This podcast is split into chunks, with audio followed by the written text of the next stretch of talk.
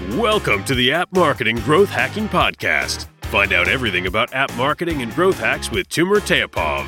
This podcast is your mobile app marketing advantage. Hello once again, my dear fellows. In this episode, we will be covering probably one of the most important issues in App Store optimization. Today's episode is entirely about the app icon and why it matters much more than you might expect. I will explain why it is so vital to pay particular attention to your icon. We will go through Apple's guidelines, some other useful tips, and moreover, I will point out some other tools and online services that will simplify and speed up your app creation. So, let's get started. One of the first things that people will see when they discover your app is your app icon. Your app icon is vital for your conversion rate because it makes the first impression and provides the key idea of your app. You have to make that great first impression by having an amazing app icon. It has to convey the functionality and the essence of an app while being scalable, unique, and just downright attention grabbing. To that end, avoid using faded colors and anything else that makes it boring. Also, you should never use text. For one thing, when your app goes international, that text won't translate into other languages and cultures, nearly as well as non text icon. For another, and perhaps more importantly, text rarely scales well on smaller devices. And now let's go through the key tips from the iOS Human Interface Guidelines. It is important that I remind you that these are key requirements that everyone has to meet. Now you might be thinking that you don't do iOS app development, so this won't apply to you. But if you listen, you will hear that they are easily transferable to any other app platform and are sound advice regardless of what platform you are developing on.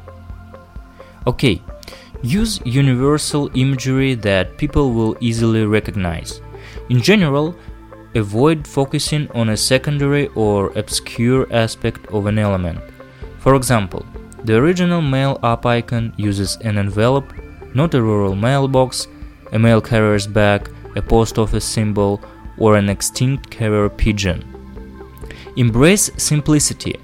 In particular, avoid cramming lots of different images into your icon. Find a single element that captures the essence of your app and express that element in a simple, unique shape. Add details cautiously. If an icon's content or shape is overly complex, the details can become confusing and may not scale well and will appear muddy at smaller sizes. Create an abstract interpretation of your app's main idea. It rarely works well to use a photo or screenshot in an app icon because photographic details can be very hard to see at small sizes. Typically, it's better to interpret reality in an artistic way because doing so lets you emphasize the aspects of the subject that you want user to notice. If you want to portray real substances, do it accurately. Icons that depict real objects should accurately replicate the characteristics of substances such as fabric, glass, paper, and metal, and convey the object's weight and feel.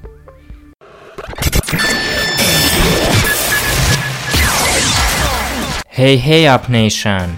Are you interested in app downloads increase at minimum cost? Do you want to double your conversion rate on an App Store landing page? You are in the right place. Our app marketing agency help people drive organic app downloads and change the world every single day. We are focusing on our two core competencies, App Store optimization and podcasting outsourcing. App Store optimization is a crucial piece of the mobile app marketing. We will provide a service to help you rank higher in an App Store search results and increase conversion rate on an App Store landing page. Cost per install for app downloads is increasing constantly, so it's time to employ other sources. Podcasting is a huge organic source today, and there is very low competition. For instance, iTunes directory has more than 500 million subscribers. We provide the entire podcasting service for mobile apps. Visit justforward.co for more information and also get my App Store Optimization Udemy course absolutely free. justforward.co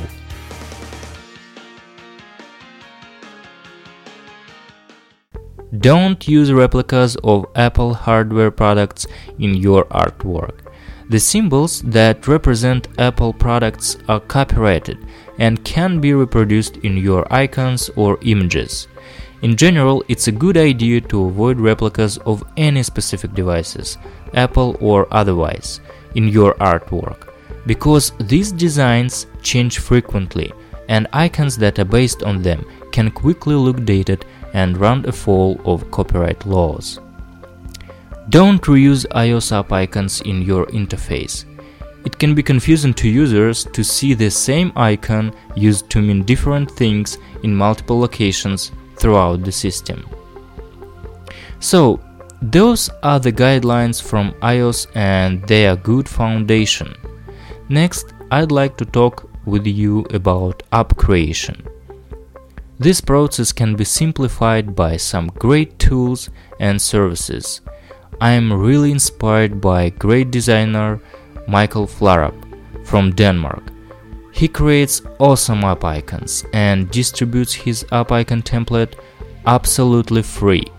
To get this awesome tool, go to appicontemplate.com. Michael's app icon template will help you to make affordable icon in no time. You will need Photoshop to use it though. Here is a short guide how to use it. First, download the app icon template from appicontemplate.com for either iOS or Android. The folder will include three files README, Action file, and the Photoshop file. Then open Photoshop, go to the folder double click on the action file, it appears in Photoshop. After that, open the Photoshop file. There are a couple of folders with layers on the right. You will need the layer called Edit Me and Save. Right click that layer and hit Edit Content. Here you will see a blueprint which helps you to align elements of the icon. It also contains different layers with backgrounds and effects. As soon as you are done, export it in the different dimensions that you will be using. That is all there is to using this amazing toolset Michael Flarup has created for free. There is also a great online service for resizing app icons quickly. As you know, you will need many different dimensions for an app icon and it might be time consuming to make them all manually. So to help with this, go to makeappicon.com and generate app icons of all sizes with a single click. Automation is what you have to employ. Okay, and lastly, let's talk about app icon performance. Do you agree that one version of an icon is not enough? Why? Just remember how important first impression is and how much influence it has on conversion rate. Thus, A-B testing once again rules supreme and should be at the top of the agenda. One version of an icon can perform two or more times better than another version. There is no doubt that you have to design and test different versions of app icons before you assign your app to the App Store. As you can see, your app icon is a vital part of your app. Spend the necessary time to make it really awesome. I made a collection of app icons to help inspire you and get you started. Find the collection in the notes for this episode on justforward.co forward slash 5. You will also be able to grab all the links I mentioned above in the notes at the same address of justforward.co forward slash 5. Thanks for coming. Talk to you again next time. Thank you very much for listening. This has been the App Marketing Growth Hacking Podcast. Make sure you visit the website justforward.co, where you can find all this information and much more every single day. Stay tuned.